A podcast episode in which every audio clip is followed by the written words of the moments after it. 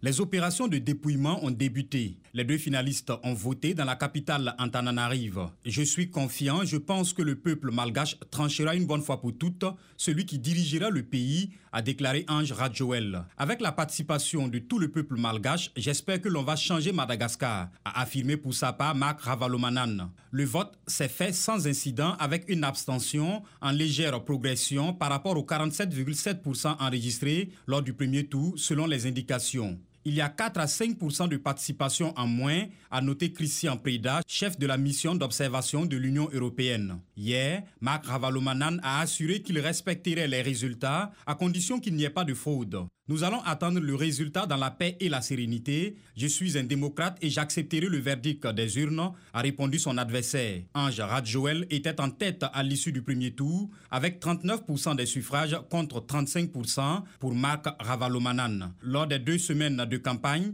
les deux frères ennemis ont laissé libre cours à leur rancune personnelle. Ils avaient tous deux été interdits de candidature en 2013 à la faveur d'un accord de sortie de crise.